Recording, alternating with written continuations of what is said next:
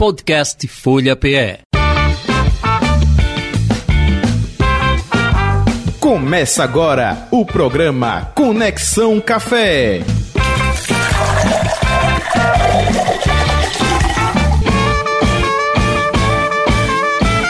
Hoje o tema é os aromas do café. Daqui a pouquinho vamos conversar, bater um papo com Antônio Nogueira. Ele é formado em gastronomia, empreendedor e instrutor de diversos cursos, com destaque o curso de Exploradores dos Aromáticos. É o nosso convidado de hoje, conversa já já com Alan Cavalcante. Por falar em Alan, boa tarde, Alan. Beleza? Boa tarde, Jota. Boa tarde aos ouvintes da Rádio Folha, os nossos ouvintes aqui do Conexão Café. Vamos para mais um papo aí. Hoje a gente vai falar de cheirinho de café, né? Uma coisa tão comum, fala é. muito do cheirinho do café, mas a gente vai ver que é uma coisa bastante complexa, né? Tem mais muitas coisas por trás desse famoso cheirinho do café. Cheirinho do café é buído, cheirinho do café é quando serve, por aí vai, né? Exatamente. Muito bem, então vamos seguindo por aqui, trazendo agora o quadro. Você sabia? Diga aí, Alain. Então, Jota, mais uma vez aquela velha pergunta que a gente traz aqui sempre para a gente é, trazer as curiosidades para os nossos ouvintes. E aí a pergunta é se você sabe o que é uma roda de sabores e aromas. O nome é sugestivo, né? O nome é sugestivo. Com especialistas, é? É, existe uma. Na verdade. É um clube, é um clube, é uma elite aí do café. Será que é um bate-papo? É um bate-papo. Né? Sobre sabores e aromas? Eu acho que é por aí. Jota, na verdade, também poderia ser, né, e, e, talvez seja uma síntese desse processo né, de discussão de vários especialistas, até porque é um, é um processo colaborativo no mundo todo, que é uma construção de um guia de aromas e sabores hum. para alimentos e bebidas. Então, as pessoas, elas especialistas nas diversas áreas, é, formaram uma roda, então é um círculo, que ele é subdividido em várias áreas falando sobre os aromas e os sabores do café, no nosso caso especificamente, mas serve também para vinhos, para outras bebidas e outros alimentos, e é um guia de experiências sensoriais. O que é que isso significa? É que nele ele é um guia descritivo. Ele não é uma, um instrumento, digamos, para você determinar a qualidade. A gente já falou com muitos especialistas aqui sobre como avaliar um café do ponto de vista da qualidade, de atributos de qualidade. No caso da roda de aromas e sabores, ela é um descritivo, para a gente poder descrever aqueles aromas e sabores presentes naquele café. E existe uma padronização mundial. Então, a SCA, né, os, os institutos internacionais de café, eles estabeleceram isso em 1995. Né, em 2016 teve uma atualização, mas basicamente é uma roda que você vai é, sentindo o aroma a fragrância ainda antes da bebida, quando é o café moído, e você vai atribuindo, de acordo com aquelas características, se o café ele é mais frutado, se ele é mais herbal, se ele é mais floral, se ele é mais chocolate, hum. e aí ele vai subdividindo. Ah, ele está na categoria do frutado. Então, a partir daí, o que é que ele vai ter? Ele é frutado cítrico, tipo um limão, ou ele é frutado na, na, mais na linha das frutas vermelhas, né, digamos, de uma uva, de uma mora, né, do morango. Então ele vai subdividindo para que você possa descrever especificamente aquele aroma para que ele possa ser compreendido em qualquer lugar do planeta. Beleza, uma padronização, né, Alan? Isso. Maravilha. Vamos seguir então. Barista Responde. 991469735 é o WhatsApp aqui da Rádio Folha para sua participação.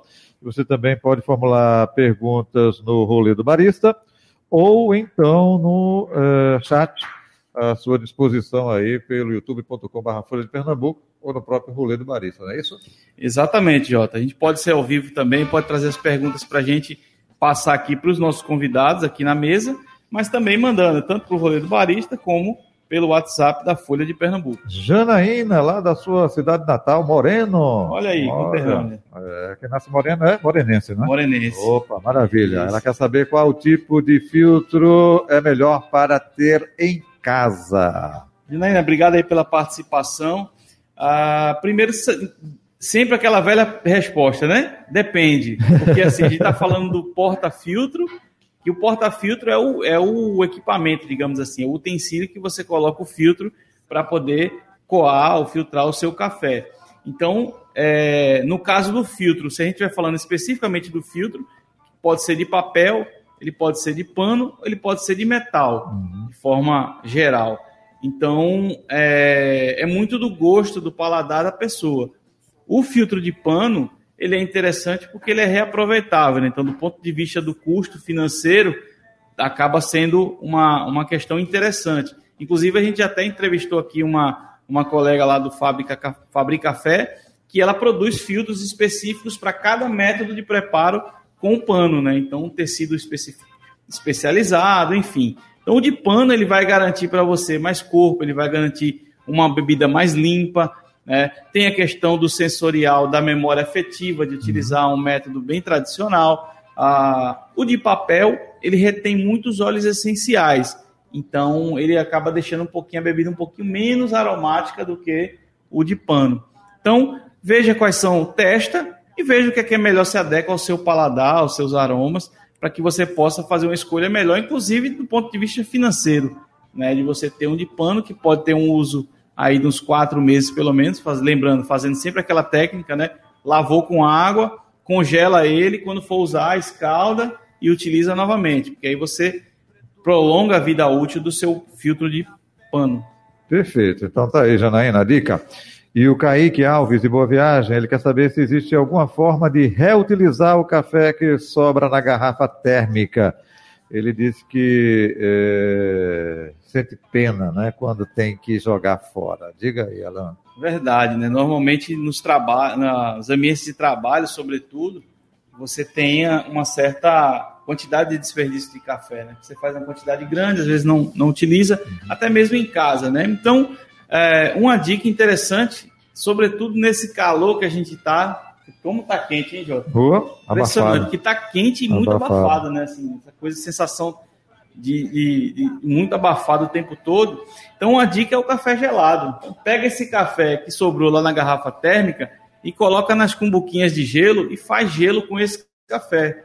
Porque aí você vai poder fazer algumas bebidas à base de café utilizando esse, esses cafés que você iria descartar. Então faz aí cubinhos de gelo ou, ou tipo usar aqueles saquinhos de sacolé, então coloca lá e pode bater no liquidificador com leite, botando mel, com a canela, enfim, criatividade e você vai ter uma bebida né, latte gelada com, com um café bem interessante, ou mesmo faz uma bebida aí, mas quem é um pouquinho mais, digamos, avançada aí na, na nos drinks, né? Então você faz aí uma bebida, uma soda italiana com água com gás, né? um suco de limão e joga as pedrinhas de gelo que ela vai derretendo aos poucos. Acaba ficando bem bonito e, de certa forma, também uma bebida interessante para você tomar nesse verão, nesse calorão da gente aqui. Boa dica, viu? Gostei.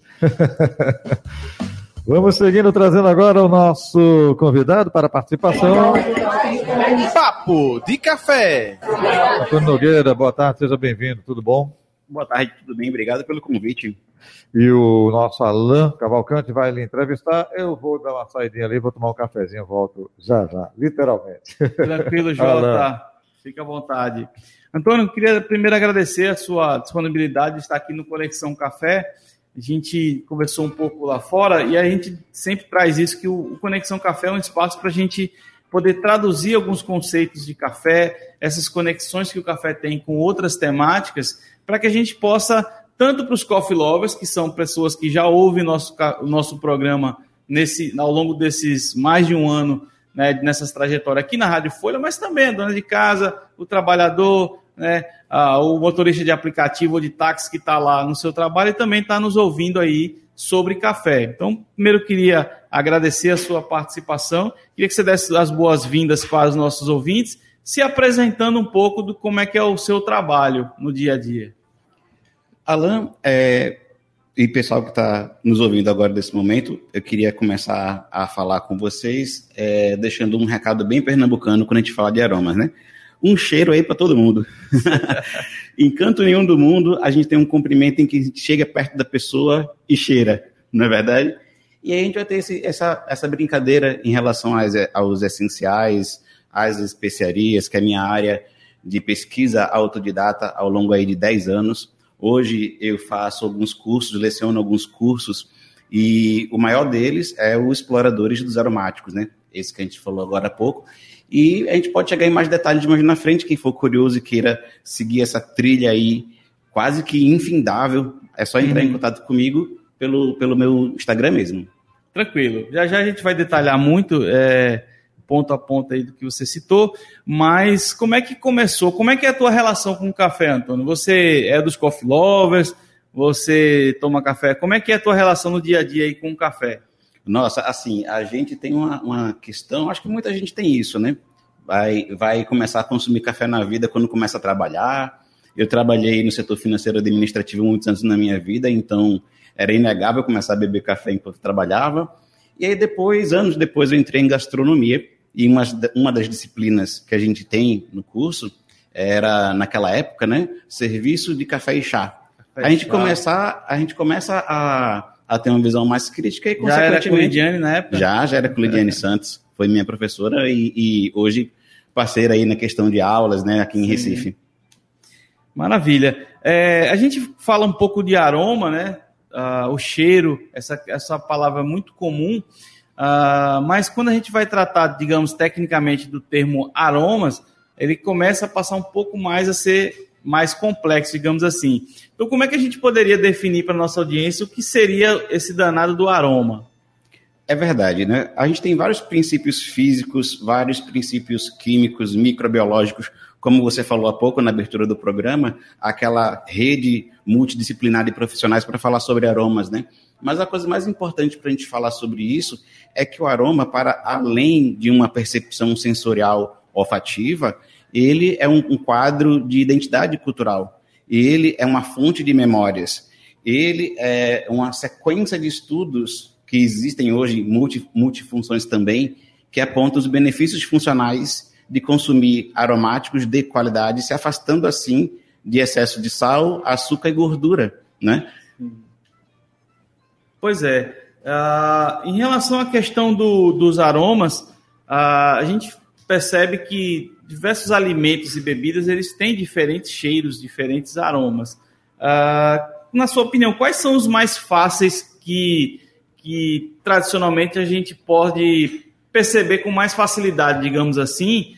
E, ao mesmo tempo, qual foi o aroma nesse trabalho que você desenvolve, né, nos cursos, nas pesquisas? Qual foi aquele aroma que mais te impactou em você conseguir percebê-lo num alimento? Porque a gente fala dessa roda de aromas e sabores, a gente vê aromas completamente complexos, né? E às vezes muito distantes do dia a dia. E quando a gente consegue perceber aquele, às vezes na prática, né, dá aquele estalo, até aquele orgulho, aquela sensação bem interessante. Então, quais seriam esses mais fáceis para quem está nos ouvindo? E qual foi aquele que mais te impactou em perceber na prática num alimento ou numa bebida? Bem, eu acho que se a gente for bem popular aqui, bem no nosso estado, a gente tem o cheiro fresco de ervas na finalização de pratos. A gente sabe que os aromas eles são é, estruturas químicas que cada uma delas tem um, um, nível máximo de temperatura que ela aguenta. Então, por que, que a gente coloca louro, é, cominho e pimenta do reino no início de um feijão, mas a gente só coloca coentro ali no finalzinho? Então, o mais prático de tudo é a gente poder observar num caldinho simples do dia a dia né, um caldinho de feijão que a gente consome em praia, por exemplo, que a gente consegue perceber essas notas mais frescas. Eu acho que a gente gourmetiza demais e só acha que a alta gastronomia está presente em grandes pratos caros de restaurante, mas no nosso, no nosso dia a dia, uma simples tangerina que a gente abre escondida dentro de casa Sim. nos denuncia, né? Alguém está comendo uma tangerina é, em algum canto. Verdade. E, ao contrário, o, o mais recente, eu dei uma aula agora há pouco sobre chocolates, e um aluno meu identificou notas de nibs de cacau no chocolate. A gente pensa, ah, um pouquinho, é lógico, né, que a gente sinta notas de nibs de cacau no chocolate, porque afinal de contas ele é feito de chocolate. Contudo, aquele específico da degustação da aula, uhum. a massa de chocolate dele era nibs, não era massa escura processada. Sim. Então, a empresa que inclusive é pernambucana também que fez esse chocolate, processa o próprio nibs na hora de confecção do chocolate. E a gente volta para aquela coisa, a gente fala, ah, café moído na hora, então canela moída na hora, alho espremido na hora.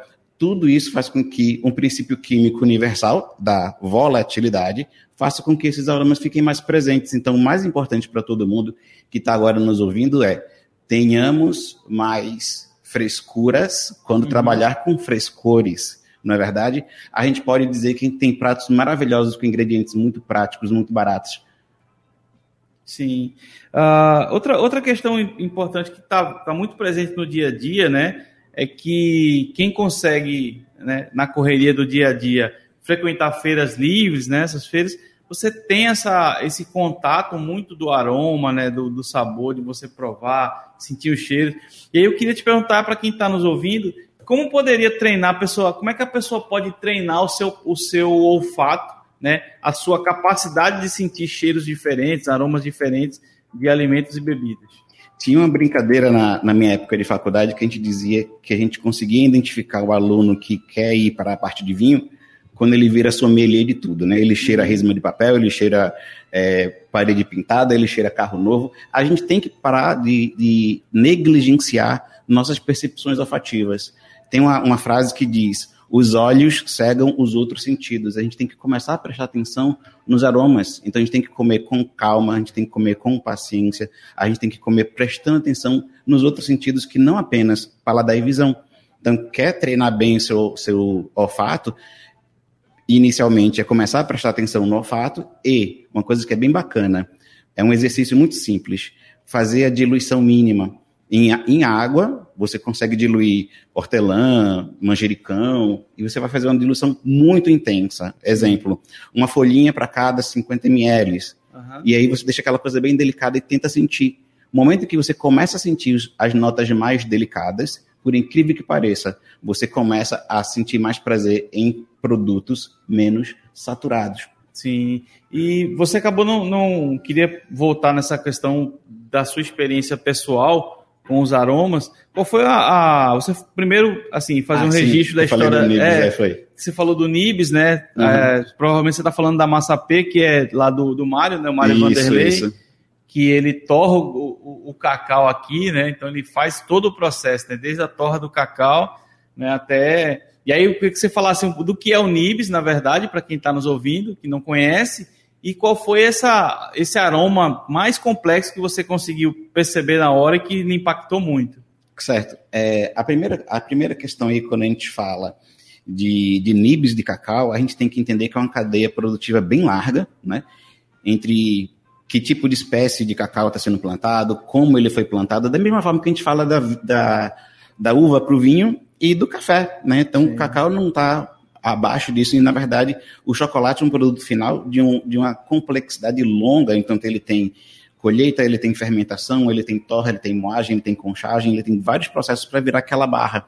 Então, quando a gente fala nibs de cacau, é o estágio anterior ao cacau 100%. Enquanto uhum. aquela amêndoa que já foi previamente selecionada, fermentada, desidratada, torrada, antes dela ser triturada. Sim. Então é, é, aquela amêndoa grande de cacau que tem um, um, sabor bem pronunciado e que dela ainda não foi extraída a manteiga de cacau. Isso. É como se fosse o amendoim torrado sendo a amêndoa do cacau. Isso. De notas, eu tenho um, uma, uma experiência é, mais gritante, eu acho que quando a gente percebe que a gente está tendo essas percepções, foi num vinho que eu, que eu experimentei, era um vinho que tinha notas de amora. Então foi destampando aquele vinho e não, eu não estava na intenção de procurar nota. Uhum. Simplesmente quando eu destampei aquela, aquele aroma intenso secundário que a gente fala, né, da sim, fermentação, sim. de amora. Então era, foi a coisa que eu queria mais dividir com todo mundo. Olha, eu percebi, eu percebi é. aquela felicidade que a gente tem sensorial, né? Mas mais uma vez, para poder sentir essas notas, é preciso que a gente tenha repertório.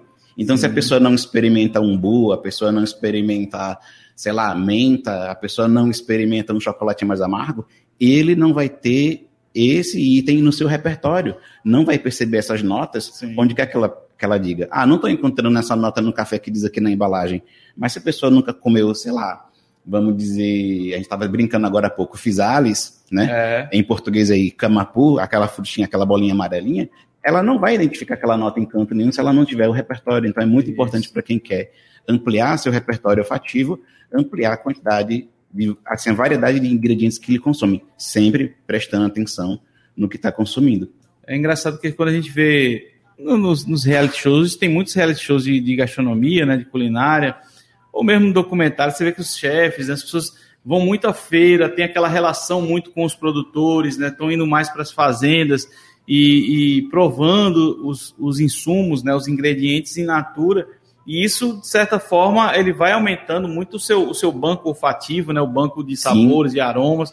Então, isso é, isso é muito importante para quem está nos ouvindo e queira é, começar a treinar o seu olfato, o seu, o seu paladar. É importante para treinar o, o, paladar, tem que comer, tem que beber né, os alimentos, as frutas, enfim, as mais complexas, para que você possa ter aquela memória desse alimento. A gente só lembrando que a gente está ao vivo na Rádio Folha 96.7, a gente também está ao vivo pelo YouTube, né, no canal da Folha de Pernambuco.com.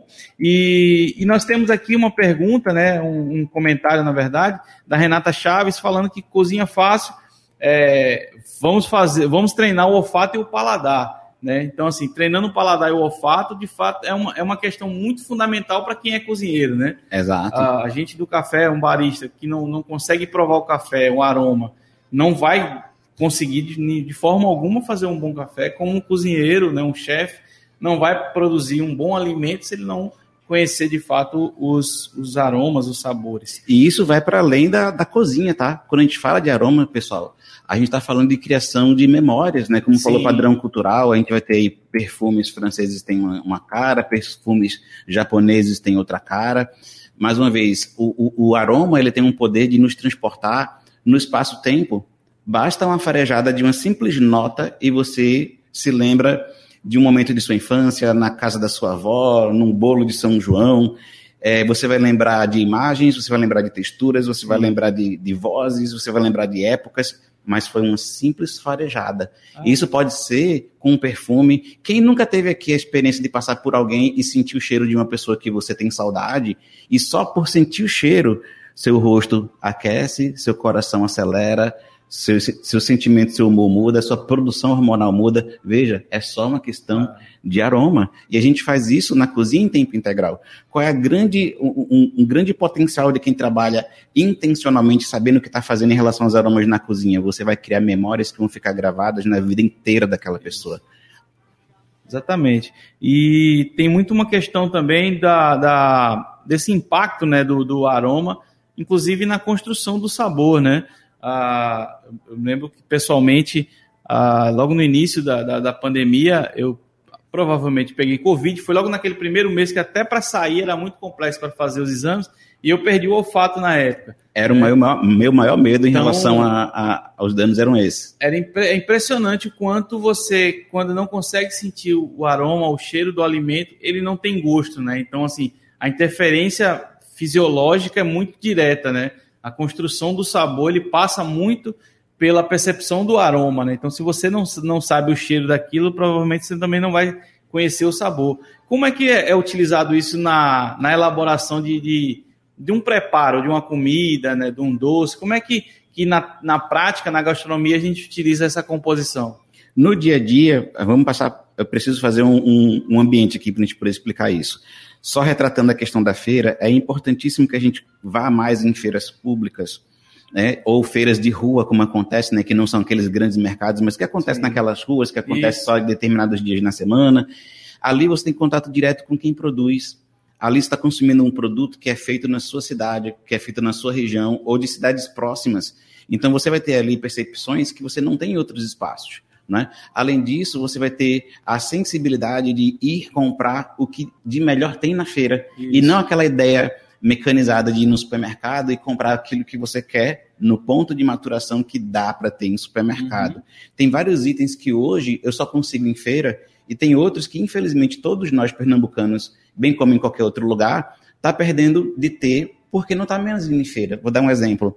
Hoje a gente consegue consumir aqui em Recife fácil é, mirtilo, amora, framboesa, mas se eu pedir para você, Alan, vai ali comprar meio quilo de pitanga, É. Em que supermercado você vai conseguir pitanga? Você não consegue. Uhum. E gradativamente, porque as pessoas foram deixando de ir nessas feiras, que as pessoas deixam também de levar de pitanga na feira, porque Sim. não vai ter ninguém para comprar. E gradativamente a gente vai entrando em extinção algo que é de nosso critério sensorial, né? A pitanga. Voltando ainda para a questão, como estava falando, da, da criação do prato, da criação desse, desse, desse buquê aromático, né? Quando a gente está criando uma coisa que, independente quando a gente fala de café, a gente tem dois ingredientes que é a água e o grão. A gente uhum. tem que explorar muito aquelas propriedades específicas, se é a moagem, se é a torrefação que foi feita naquele ponto, que método se está extraindo. Numa coisa complexa, com mais ingredientes, é mais delicado. Vai muito da sensibilidade de quem se propõe a cozinhar.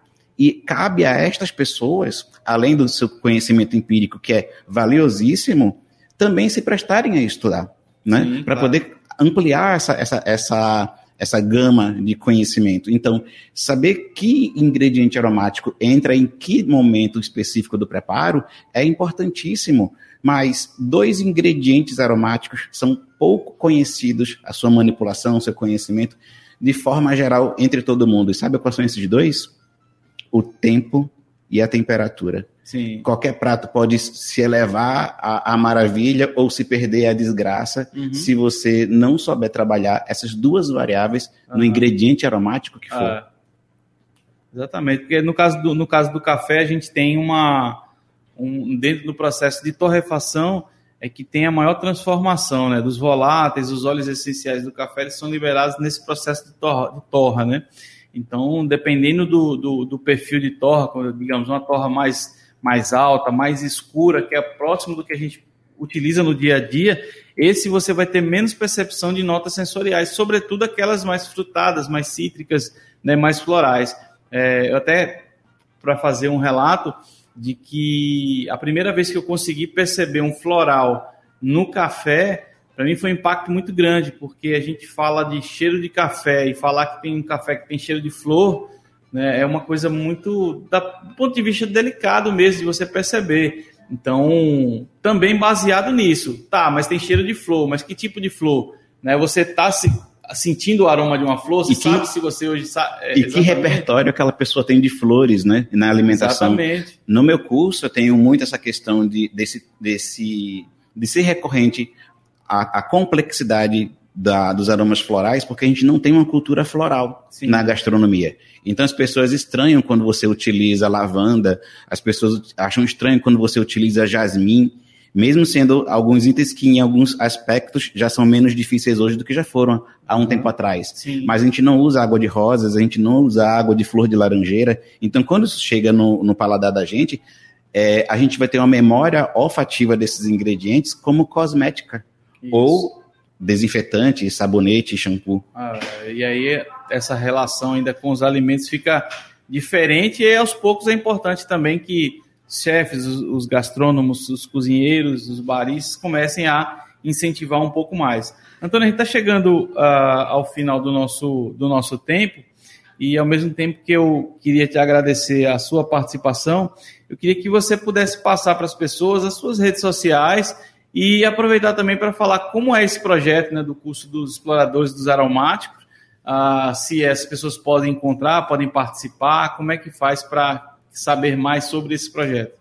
Isso, o meu Instagram é tudo junto, né? Nogueira e Nozes. Quem ficar na complicação aí, Nogueira é uma árvore, Nozes é justamente a fruta que essa árvore promove. Uhum. Eu faço isso em relação a, a, um trocadilho em relação ao povo árabe que veio para cá para o Brasil e, trocou seus nomes por sobrenomes de árvores, né? Uhum. Então, como meu sobrenome é Nogueira, eu batizei meu, meu Instagram Nogueira e Nozes. Aí lá eu posso explicar sobre direitinho, passo a passo, e a gente vai ter turmas novas acontecendo aí no início de maio. Aí entre em contato comigo, passo com todo carinho todas as informações em relação a custo, frequência, local, horário, porque é muito assunto. Sim, com certeza.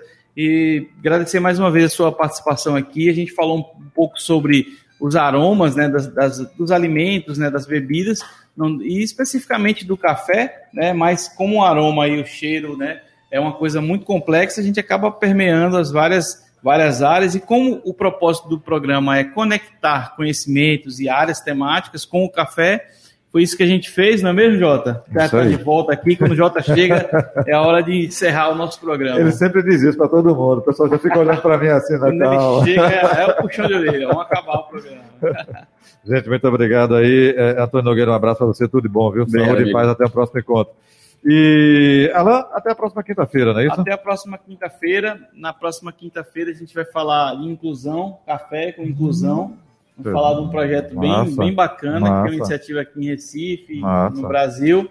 Vai falar de inclusão, pessoas com Down, com Opa. autismo aí Massa. trabalhando com café. Maravilha. Legal. Até a próxima quinta-feira, então. Valeu, até um abraço, um abraço para todos. Final do Conexão Café de hoje. Podcast Folha PE. Conexão Café.